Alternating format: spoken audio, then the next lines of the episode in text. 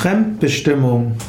Als Fremdbestimmung wird das Gegenteil von Freiheit bezeichnet. Unter Fremdbestimmung versteht man zum Beispiel, dass jemand abhängig ist von Außenstehenden und dass die Außenstehenden über einen bestimmen. Als Fremdbestimmung wird im Arbeitsleben verstanden, dass man selbst keine Kontrolle über die Arbeit hat, dass andere über einen bestimmen. Die extremste Form der Fremdbestimmung ist die Sklaverei.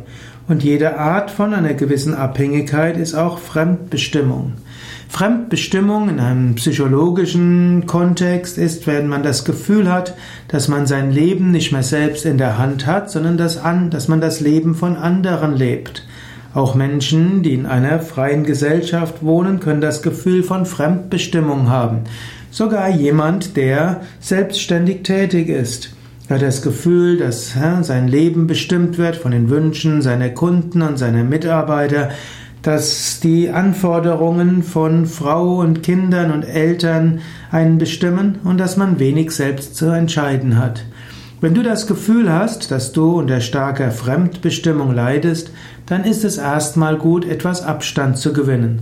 Zum Beispiel mal eins, zwei Wochen allein in einen Ashram gehen, rausgehen aus dem normalen Alltag, intensiv spirituell praktizieren, höhere Erfahrungen zu machen und dann mit einer Vogelperspektive wieder zurückkehren in seine bisherigen Umgebung.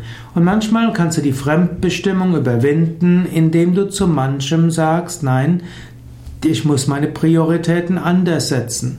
Manchmal kannst du überlegen, was ist wichtig, was ist nicht wichtig. Und wenn es dir gelingt, von 24 Stunden, die bisher fremdbestimmt werden, zwei Stunden herauszuschlagen, die nicht fremdbestimmt sind und die du selbst frei entscheiden kannst, ist schon viel gewonnen.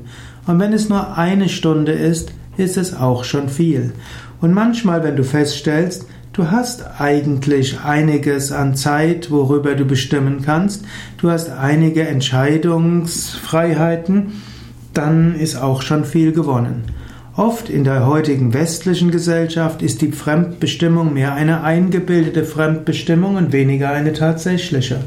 Wenn du dir überlegst, welche Optionen könntest du haben oder welche Optionen hast du, was könntest du ändern, wie könntest du deine Zeit anders verbringen, wie könntest du mit Menschen anders umgehen, wo hast du Wahlfreiheiten, wirst du oft feststellen, du hast eine ganze Menge Wahlfreiheit.